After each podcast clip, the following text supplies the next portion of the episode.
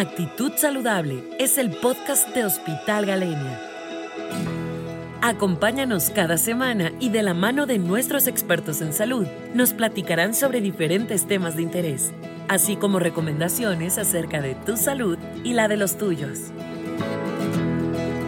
Esto es Actitud Saludable. Comenzamos.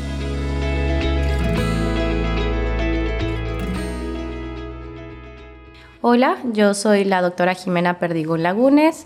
Eh, tengo una especialidad en cardiología pediátrica y ecocardiografía pediátrica y fetal. El día de hoy les voy a platicar respecto a la disautonomía. Eh, esto es la razón por la cual las personas se desmayan no es solamente una patología de niños, sino también que se puede presentar en adultos. Es algo muy común y eh, puede encontrarse sobre todo en estos lugares de mucho calor en el que vivimos en Cancún, ¿no? Entonces voy a platicarles un poquito más acerca de qué es y las eh, medidas para disminuir la sintomatología. Primero que nada, pues les voy a explicar que la, disautonomía es una patología médica que causa malestares frecuentes y sobre todo son recurrentes. Esto conlleva disminución en la calidad de vida y eh, suele ser de difícil diagnóstico. Lo que vamos a encontrar son eh, síntomas como fatiga, mareo, sobre todo desmayo, dolor en el pecho y esto todo es atribuido a la presión arterial baja. Esto genera que los síntomas sean muy persistentes y sobre todo que presentemos mayor sintomatología cuando hay mayor calor o cuando estamos más deshidratados. La disautonomía es una alteración en el sistema nervioso autónomo que consta de, eh, este consta de una serie de vías neurológicas eferentes que forma eh, diferentes funciones en el organismo y permiten regular la presión arterial, el balance hídrico, electrolítico y la fusión visceral del cuerpo. Esto se clasifica en dos grupos, el sistema nervioso simpático y parasimpático. En estos debe haber un buen balance para que se mantenga la homeostasis del cuerpo y nos adaptemos a los cambios ambientales. Este tipo de regulación es involuntaria, por lo tanto las personas no la pueden regular. Es una regulación que genera únicamente nuestro cuerpo y nos va a llevar a presentar este tipo de síntomas. Lo que podemos encontrar principalmente es eh, desmayo, dolor de cabeza, hipotensión, palidez, debilidad, dolor de cabeza, eh, alteraciones visuales, ópticas y la sensación de desmayo.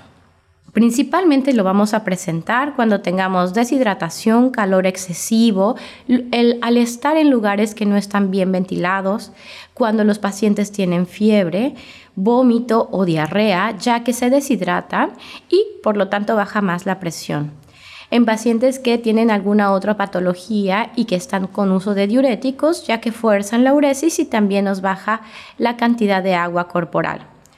Pacientes que les gustan eh, los baños calientes prolongados, por ejemplo, si salimos de la tina, el, sauna, jacuzzi, o que eh, están haciendo algún tipo de ejercicio con intensidad de calor aumentada, como por ejemplo ahora el yoga con calor, el Bikram yoga, puede alcanzar una temperatura muy alta y generar también este tipo de sintomatología.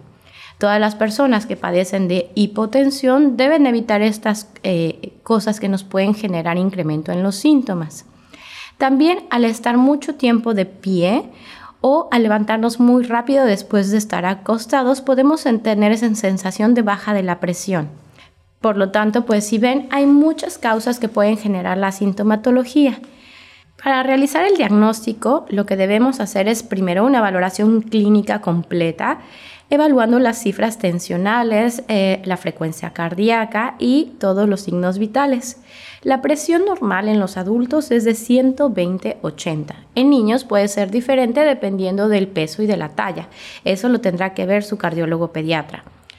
En el momento en el que se realiza la valoración de la presión arterial, si tenemos cifras bajas por debajo de este valor, 120-80, podemos considerarnos como personas hipotensas y expuestas a presentar este tipo de síntomas. El diagnóstico no es específicamente solo clínico, sino que tenemos que hacer otro tipo de estudios.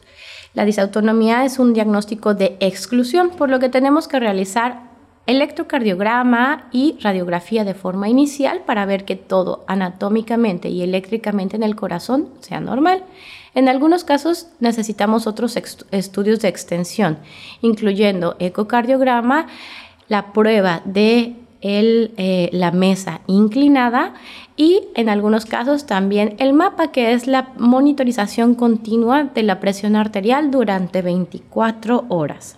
En muchos casos podemos no encontrar ninguna alteración en estos estudios y sobre todo para especificar el tipo de disautonomía es eh, la prueba de mesa inclinada. Eh, para el tratamiento es únicamente sintomático y consta de medidas generales y en algunos casos extremos podemos iniciar medicamentos.